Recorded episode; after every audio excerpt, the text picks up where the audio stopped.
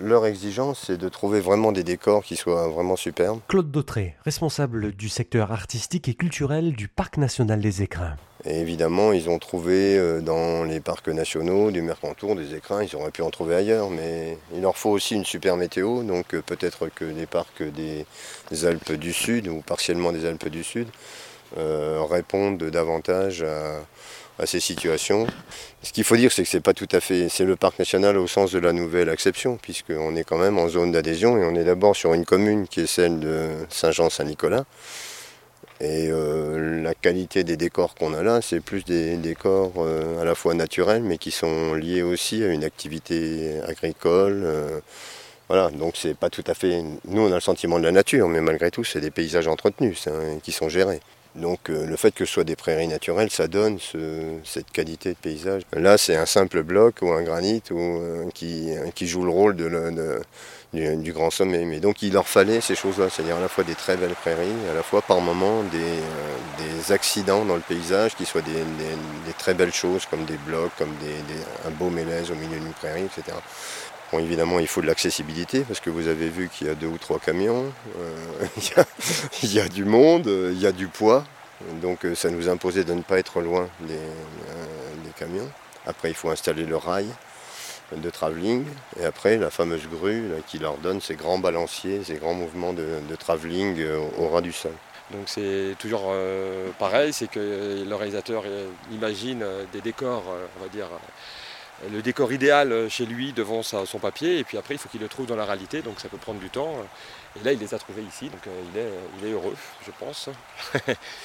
Quand on s'est rencontré une société de production de films et un parc national, euh, voilà, c'est pas, c'est pas, généralement c'est pas évident parce que généralement on est dans la recherche d'un beau décor euh, pour construire, je sais pas quoi, une fiction, euh, un, polar, etc. où il va se passer des choses absolument terribles au, au Bernier ou dans une cabane pastorale. Bon, nous c'est pas vraiment notre fonction première que d'accueillir ce type de choses. Souvent il y a d'ailleurs beaucoup de contraintes parce qu'on veut pas de survol, etc. Tandis que là c'était idéal. On est dans les mêmes valeurs, c'est-à-dire l'idée d'arriver dans une superbe, dans un superbe décor naturel et de, le respecter. Donc euh, tout de suite, on a été en phase. Le monde du minuscule, ça rejoint des valeurs qu'on a, puisque euh, nous, on s'intéresse beaucoup à la diversité biologique. Euh, on a même fait un, très beau livre sur, sur les insectes et autres petites bêtes. En son temps, on a même fait une BT sur les fourmis, donc on a aussi la passion de la fourmi d'une certaine manière. Donc on s'est tout de suite rejoint, que ce soit le Mercantour ou que ce soit nous, sur le style et les préoccupations de minuscules. Bon après, euh, c'est des projets qui sont... Euh, c'est un projet extrêmement important là. Hein. Il s'engage dans un pari formidable parce que je crois que ça fait... Le projet c'est un long métrage, 80 minutes. Il n'y a absolument aucun commentaire, c'est-à-dire que c'est que des bruits ou des réactions, un peu de cris. Euh, il y a des petits cris, des petites, des, enfin je sais pas comment dire, des, sortes de réactions sonores des, des personnages. Et après, évidemment, il y a du vent, il y a, enfin, il y a toutes les choses de la nature, plus de la musique, mais il n'y a absolument aucun dialogue. Euh, et, voilà, donc on peut tourner euh, les images qu'il a prévues. Donc c'est vrai que c'est un film qui, euh, je pense que Claude vous a sûrement un peu parlé du projet, mais qui est assez original parce qu'il mélange des prises de vue réelles, donc en, 3D, en vrai 3D, et de l'animation en 3D aussi. C'est-à-dire qu'on est, on va dire, en France, il n'y a jamais eu un, projet qui, mêlait ces deux techniques, euh, ces deux technologies. Jean-Paul Guyon, directeur de production. Euh, en fait, euh, c'est presque, on peut dire qu'on peut comparer à Avatar, toute proportion gardée évidemment en termes d'ampleur de budget et d'ampleur de, de, projet, mais au niveau technique, on n'est vraiment pas loin. C'est-à-dire que les prises de vue sont donc en 3D de façon à, magnifier, on va dire, la, nature, les, paysages. C'est des aventures entre, entre, entre, des insectes et des différents, différents petits animaux, on va dire, qui vivent dans le, comme ça dans la nature, et qu'on met en perspective de paysages grandioses. Et en fait, le film, s'appelle La vallée des fourmis perdues, donc c'est un peu un genre d'Indiana Jones des, fourmis rouges. Et euh, en deux mots, c'est des fourmis qui vont, euh, euh, des fourmis, des coccinelles qui vont se retrouver à rentrer en conflit autour, de, autour de, des restes d'un pique-nique qui, qui, voilà, qui demeure sur un terrain assez magnifique. Et donc il y a toute une histoire de suspense autour d'un conflit entre fourmis rouges, fourmis noires et une petite coccinelle qui vient de naître et qui se retrouve mêlée à ce conflit. Voilà, donc c'est, on va dire qu'il y a une dimension poétique, il y a une dimension ludique, il y a, il y a tout un regard sur la nature. Enfin voilà, c'est un film qui a plein de facettes.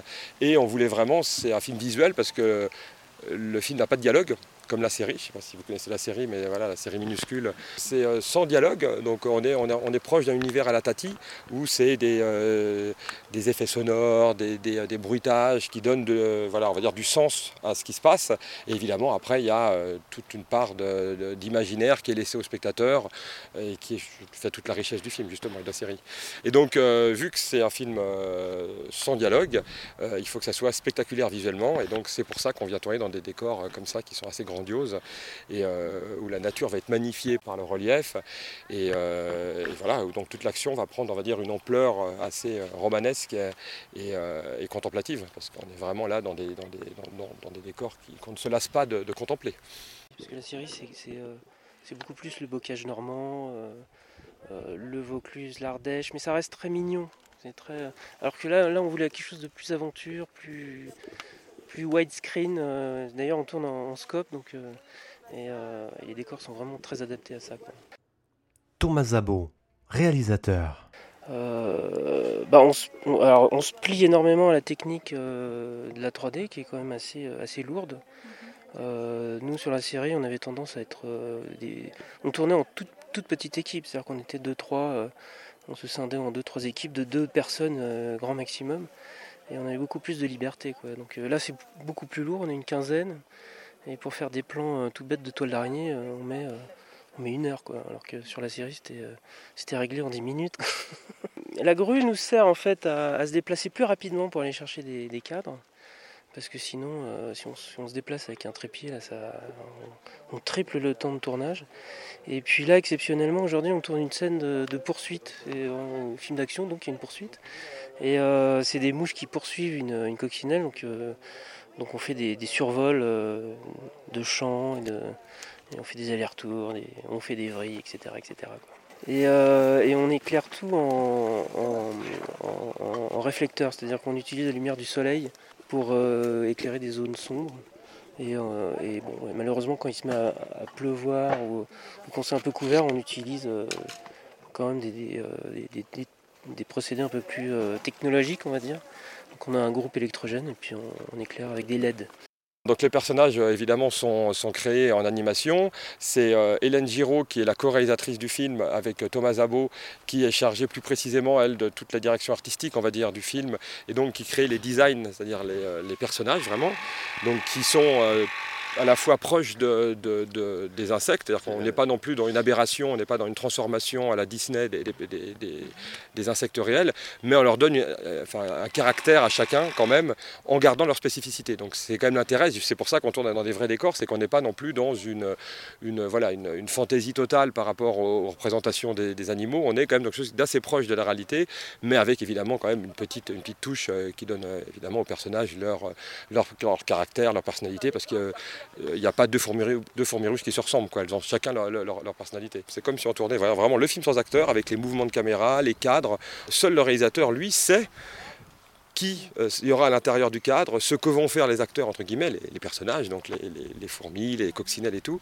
Et c'est dans un deuxième temps que vont être rajoutés, effectivement, les personnages en animation, en 3D. Donc c'était une, une, série, effectivement, de très courts épisodes qui faisaient... Euh, deux minutes, je crois, deux minutes, deux minutes ou trois minutes. C'était des très courts épisodes. Et euh, bah, je pense que c'est venu de nos vies communes, en fait, du, du, producteur euh, euh, Philippe Delarue et, des réalisateurs, donc Thomas Zabo et Hélène Giraud, de donner une ampleur, on va dire, parce que vu que la série, effectivement, a très bien marché, qu'il y avait un accueil très chaleureux, que les gens s'attachaient vraiment au personnage, ils ont eu envie, je pense, justement, d'ouvrir le récit à plus d'ampleur, à plus de romanesque, et de sortir de, voilà, de, de la logique de sketch qui était celle de la, de la, de la série télé. Et donc là, du coup, effectivement, il y a eu euh, l'envie de raconter vraiment une histoire, une genre d'épopée, parce que c'est vraiment ça. Hein, c'est, euh, euh, on suit, il y a plusieurs personnages principaux, mais, mais, on va dire que le plus important, c'est une petite coccinelle qui vient de naître et qui, qui, va se retrouver mêlée comme ça à ce conflit entre fourmis rouges et fourmis noires, et qui va faire, on va dire, ses, ses, ses, premières, ses premières armes dans la vie à travers ces rencontres. C'est un genre de récit initiatique, et en même, en même temps, c'est évidemment on va dire qu'il y, a tout un parcours comme ça d'un personnage qui va petit à petit euh, trouver sa place dans une communauté, euh, par rapport à sa famille, par rapport à, voilà, à l'environnement euh, qui, est le sien, qui est l'environnement des, insectes de, la, forêt, de la, montagne. C'est une histoire d'aventure assez premier degré finalement, dans, laquelle il y, a, il y, a, beaucoup de second degré aussi. C'est-à-dire que euh, on, a, un environnement qui est très réaliste, les, insectes sont, dépeints d'une manière réaliste, mais avec un décalage, un peu comme dans la série, c'est-à-dire qu'il y a toujours un petit décalage euh, et poétique et euh, humoristique. à un moment donné, j'avais un truc en tête, c'était, bon, c'était délivrance, parce que la, nature était très présente et j'avais ça en tête à un moment donné. Alors évidemment, on est moins monochrome que dans délivrance et moins violent, mais c'était un peu l'idée, c'était d'avoir une nature très présente. C'est euh, vraiment très très euh, euh, enveloppante, quoi. Vraiment très présente la, nature. C'est un des personnages du film. Bah, il y a une histoire de conflit en fait entre, deux groupes de fourmis. Donc les fourmis rouges d'un côté et les fourmis noires de l'autre. Donc c'est facile à, reconnaître, c'est universel. Et puis, puis là-dedans, au milieu, il y a une coccinelle qui, est embringuée dans le, conflit. Un conflit pour, pour du sucre. Quelqu'un qui a laissé du sucre sur, sur un pique-nique abandonné. Et puis ça, ça a des répercussions énormes après euh, à l'échelle des insectes. Ça se finit par une guerre. La première chose, c'est que les, insectes ne parlent pas dans le film, donc du coup, euh, ça nous permet d'être vraiment très très très universel. Mhm.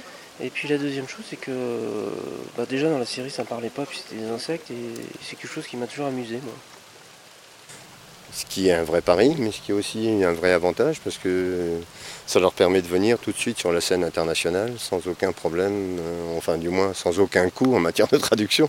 C'est relativement universel. C'est peut-être aussi une chose qui nous rapproche, c'est que nous on a le sentiment aussi de travailler sur des valeurs qui sont relativement universelles, qui sont euh, quoi, la nature, les valeurs immatérielles. Les parcs nationaux, il y en a partout dans le monde, donc d'une certaine manière, on rejoint une espèce d'universalité un peu naturelle dans ce projet-là. Voilà, et c'est la, part du parc, elle est là, et elle sera, je pense aussi, un peu dans les projets euh, peut-être de développement du film. C'est-à-dire qu'il y aura certainement, quand on fait un film de cette importance, il se décline souvent un certain nombre d'objets à caractère pédagogique, euh, euh, sur des aspects de jeu interactifs et choses comme ça. Enfin, je pense qu'ils ont tout ça en tête. Je ne sais pas jusqu'où on pourra aller parce que le volet financier est évidemment un frein important. Mais malgré tout, il y a cette idée d'essayer de continuer ensemble sur le volet de l'éducation à la nature par le jeu, par euh, l'humour, par, euh, par la notion d'aventure, d'émerveillement. Voilà. Donc on a plein de valeurs finalement partagées. C'est comme ça qu'on s'est rencontrés. Le côté épique du film, c'est qu'il faut qu'il y ait un côté film d'aventure où vraiment on traverse des paysages spectaculaires je vous dis, quand, je vous disais, c'est une sorte d'Indiana Jones des, euh, insectes. Euh, Indiana Jones, on pourrait le tourner effectivement euh, dans, une carrière et puis il pourrait sauter d'un tas de sable à l'autre. C'est quand même plus intéressant quand il traverse la forêt amazonienne ou qu'il va traverser le monde à travers plein d'aventures. Donc là, c'est pareil, c'est en fait, on traverse plein de paysages différents et, surtout, à chaque fois, c'est des épreuves différentes. Il, y a des, il, se retrouvent à un moment donné poursuivis dans une canette qui, coule sur une rivière. Ils arrivent avec, il y a des cascades. D'autres moments, ils traversent une, un muret, il y a un lézard qui Donc en fait, il y a plein de, on va dire, d'environnements différents qui à chaque fois pour les personnages représentent une épreuve ou en tout cas un passage et qui permet aussi d'ouvrir sur euh, l'épique du film, sur euh, le côté romanesque, le côté grand spectacle. Parce que c'est vraiment, vraiment l'idée, c'est de faire un film à grand spectacle, hein, qui soit à la fois ludique, euh, poétique, drôle, et qui soit un vrai voyage pour le spectateur. C'est-à-dire que le spectateur va aussi voyager à travers ses personnages dans tous ces, euh, dans tous ces paysages, dans, dans, toute cette nature comme ça de, magnifiée par, par la 3D, par les cadres, par le scope, parce qu'on est sur un format large. Voilà, donc c'est vraiment l'idée de faire un vrai film d'un grand spectacle. Après, il y a une partie du film qui a été tournée en studio, parce que pour créer des décors qui ne pouvaient pas être faits en naturel, c'est-à-dire qu'à un moment donné, il y a pas mal de séquences qui se passent dans la fourmilière, par exemple, à l'intérieur de la fourmilière. Donc il a fallu construire une fourmilière à euh, à une échelle beaucoup plus grande que naturelle, évidemment, euh, pour pouvoir faire filmer vraiment des gros plans, donc faire la salle de la reine, etc., etc., qui ne pouvait pas être fait, on va dire, qui ne pouvait pas être trouvé évidemment, parce qu'à cette taille-là, et quand on commence à construire ce genre de décor, pour pouvoir maîtriser l'environnement, c'est-à-dire la lumière, parce que c'est ça qui est important, autant le faire en studio, parce que ça n'a aucun sens de le faire euh, là, euh, sur un champ, parce qu'on serait lié à des, contraintes météorologiques qu'on peut maîtriser en studio. Autant ça, ce, genre de paysage-là, on ne peut pas les avoir en studio, autant des intérieurs, c'est souvent ce qui se passe dans les films, euh, même normaux, entre guillemets, c'est que quand on peut filmer des intérieurs sans découverte, on le fait en studio parce qu'on maîtrise tout. Et c'est vrai que sur un tournage, l'angoisse, c'est toujours de maîtriser les aléas du temps, de la météo, de la pluie et tout, parce que vu qu'un film se tourne dans le désordre, même ce film-là, on tourne dans le désordre, euh, il y a toujours des problèmes de raccord qui se posent. Donc si on commence à tourner une séquence et qu'il fait très beau, il faut euh, que la suite de la séquence, même si elle est tournée euh, deux semaines plus tard, soit aussi tournée par beau temps. Donc l'avantage de tourner en studio, c'est qu'on fait le temps. Donc là, on est tranquille. Donc il y a une partie du film qui a été tournée en studio. Alors les lieux précis, donc on a tourné, on a commencé en fait à tourner ici dans le parc des Écrins. On a tourné à, deux cascades du Casset et cascade de, de Combe-Froide. C'est dans la, vallée du Valgaud-de-Mar. Valgaud-de-Marne, deux sites, le Cassé et euh, Combe-Froide. Et ici, il y aura deux sites aussi. Un majeur qui est le, euh, les plateaux de la Coche le col de Moissière. Le col de Moissière, tout à fait. Voilà, qui reste dans le Champsaur et qui, est aussi un très beau lieu. Pour faire, voilà, c'est un des plans, c'est peut-être le dernier plan du film peut-être où on retrouve les deux personnages qui sont liés d'amitié, c'est la coccinelle et, et, la fourmi rouge qu'on retrouve euh, au coucher du soleil sur un décor magnifique avec euh, sur un petit rocher, voilà, en train de, entre guillemets, de se serrer la pogne et puis de se dire qu'il y a une grande aventure qui va continuer peut-être sur un prochain épisode. C'est un, un, film de longue haleine parce qu'en fait, la, je dirais que la partie immergée de l'iceberg, c'est le tournage euh, en décor naturel, parce que là, euh, ensuite, il y a tout un travail de post-production, justement, de travail de synthèse pour créer les personnages, pour, pour recréer certains décors, etc., etc. Parce que quand on se rapproche très près, par exemple, quand on filme une coccinelle qui, escalade une brindille d'herbe et qui, qui va sur le, dans le sur un pétale de fleurs, euh, on, peut pas on, peut filmer un plan assez large, mais si on se rapproche vraiment pour avoir un très gros plan, techniquement, nous, on ne peut pas le faire. Donc il faut ça, on va le reproduire en image de synthèse. Donc il y a un mélange aussi d'images réelles qu'on tourne et d'images de synthèse. Et puis il y a tous les personnages qu'il faut, qu'il faut ajouter, évidemment, qu'il faut, qu'il faut mettre en, on va dire, en perspective de, ce qu'on a tourné. Et ça, c'est très compliqué parce qu'en fait, euh, je ne vais pas vous assommer avec des détails techniques, mais euh, quand on tourne, par exemple, n'importe quoi, on tourne voilà, euh, ce, sol avec, euh, cet environnement-là, et on veut qu'il y ait une petite coccinelle qui marche, eh ben, en synthèse, il faut qu'on refasse d'abord tout l'environnement, pas juste la coccinelle, mais tout l'environnement pour reproduire exactement le relief du sol, de façon à ce que l'image de synthèse de la coccinelle qui marche épouse absolument tous les reliefs qu'il y a et les ombres qui, viennent sur elle liées à l'environnement. Même si au final il y aura juste la coccinelle qu'on va introduire dans l'image filmée, on va être obligé de reproduire en, synthèse tout l'environnement. Donc c'est un travail énorme parce que c'est du calcul, du graphisme. Voilà, donc c'est vrai qu'il y, euh, y, a pour six semaines de, tournage, il y a euh, dix fois plus euh, que ce que je dis, peut-être même 20 fois plus de, temps d'animation, ce qu'on appelle vraiment le temps d'animation. La sortie, donc nous on, on, vise vraiment Cannes 2013, hein, voilà, donc c'est c'est un objectif euh, qu'on se fixe euh, avec beaucoup d'enthousiasme euh, et voilà, on y croyant très fort. Et donc il reste en fait un an, enfin même point, du reste il reste huit mois, donc c'est huit mois qui vont être très intenses parce que là il y a, il y a effectivement toute cette partie qu'on tourne actuellement qui va devoir passer au studio d'animation pour être animé. Donc il y a encore huit mois intenses pour le réalisateur qui sort de déjà trois ans ou quatre ans de travail intensif. Quel va, être le grain de Comment on peut imaginer euh, des décors naturels avec des images de synthèse et des images 3D ça, va être vraiment quelque chose de nouveau visuellement parlant? Bah, Déjà, je pense que euh, en France, il y a très peu de films qui ont été tournés en vrai 3D. Il faut le savoir. Il y a très peu de films parce que la plupart des films qu'on dit en 3D, en fait, sont tournés euh, en 2D, c'est-à-dire normalement, et sont spatialisés ensuite en post-production, c'est-à-dire qu'on rajoute un peu de volume en post-production. Mais il y a très peu de films qui ont été tournés en vrai 3D comme on le fait nous, c'est-à-dire avec deux caméras qui reproduisent l'écartement de, en fait, oculaire, de l'œil, des yeux, et, qui restitue vraiment toute la profondeur de champ et, tout, et le jaillissement s'il y a des choses au premier plan qui doivent jaillir. Donc déjà, je pense que cette nature, on va dire, luxuriante et riche qu'on filme, je pense qu'il y a peu de films en France qui l'ont filmé de cette façon-là. Déjà, l'image sera évidemment très piquée, très belle, très lumineuse, et l'image et les synthèses dessus vont se. L'idée, c'est pour ça que ça prend tellement de temps, c'est qu'ils vont se marier complètement, c'est-à-dire qu'on ne se rende pas compte de ce qui a été. Euh, alors, il y a même parfois, c'est ça qui est assez drôle, c'est quand on filme, là, on filme des fleurs, et il y a des vrais insectes parfois qui passent, un papillon par exemple. Et au début, on se disait, on ne veut pas de vrais insectes parce que ça va jurer entre les insectes et les. Et en fin de compte, le réalisateur dit, mais non, parce que nos insectes seront aussi euh, réalistes, et donc ça se mariera très bien. Donc, euh, au final, j'ai hâte de le voir, on verra se marier des vrais papillons qui passeront et nos insectes à nous, et a priori, on ne verra pas de différence. Sauf qu'on saura, nous, qui sont les héros. Donc euh, je pense que on peut vraiment rapprocher ça de, euh, des, productions Pixar ou des choses comme ça, euh, comme L'âge de glace, ou comme, qui, sont à la fois, évidemment, pour les enfants, mais qu'en même temps, quand on va dans les salles, on voit que la moitié de la salle, c'est les adultes, les parents qui sont bien contents d'accompagner leurs enfants, ou même qui vont seuls. Voilà, donc c'est vrai que c'est l'ambition de ce film qui, en France, il n'a pas tant que ça des films d'animation comme ça, entre guillemets, qui visent un public large, sans se couper non plus, évidemment, de l'enfance et d'un public jeune. Ça reste tout public, mais vraiment largement avec un spectre large. Est-ce que dans la, philosophie de tournage, il y a un clin d'œil au respect à la nature et justement à l'esprit des, parcs dans lesquels vous tournez Bien sûr. Évidemment, il y a l'idée qui est un peu au cœur de, Minuscule, c'est que le film commence par un jeune couple qui, vient faire un pique-nique dans une clairière magnifique euh, et qui doit précipitamment quitter le pique-nique et qui laisse, on va dire, une partie du, repas comme ça euh, sur la nappe et, que, et on va découvrir qu'en fait, il y a plein de, plein de petits insectes qui vont effectivement euh, venir récupérer euh, tous, ces, euh, tous ces restes du repas et qu'il va y avoir en plus toute, une suite d'aventures liées à ça.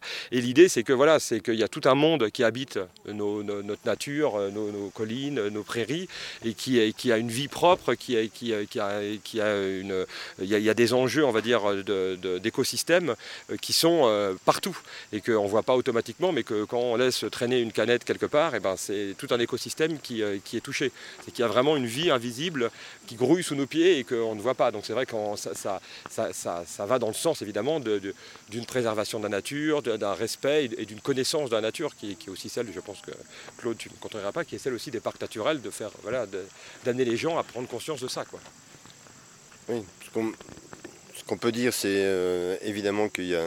Enfin, moi, je pense que c'est davantage les, volets de l'émerveillement sur le vivant qu'on ne regarde pas, parce que souvent on aborde la montagne avec. Euh, finalement les espèces qui sont un peu symboliques et représentatives de la montagne. Et généralement des, gros animaux, on est dans le vivant, je sais pas quoi, c'est le boutin, c'est le chamois, c'est euh, le lièvre blanc, etc. Euh, mais on est rarement euh, dans l'univers justement du vivant peu regardé, minuscule et qui est extrêmement divers. Et on sent bien aujourd'hui que les problèmes de société, ils sont davantage sur la notion de diversité que sur euh, l'enjeu de grands symboles. Enfin, il y en a, encore quelques-uns où il y a des, vrais enjeux et des vrais débats, mais euh, malgré tout, l'enjeu, il est plutôt sur la diversité. Et je trouve que ce, film-là, sa force, son projet, c'est euh, justement d'inviter à regarder ce qui ne se regarde pas d'ordinaire.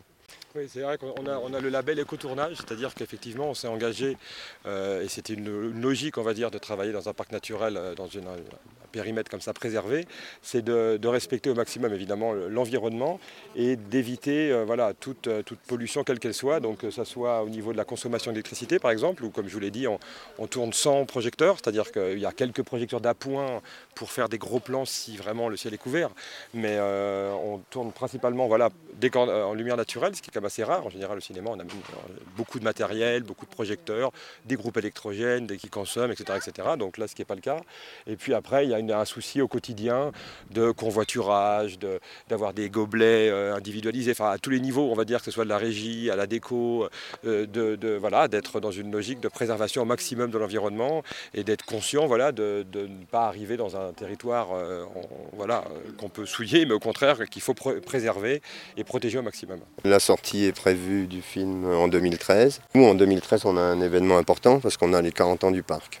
Donc d'une certaine manière, on s'est dit que ce bel événement et euh, le nôtre, euh, plus modeste, euh, qui n'a pas la dimension mondiale, malgré tout, ça pouvait faire ça pouvait faire quelque chose qui a une certaine résonance. Voilà.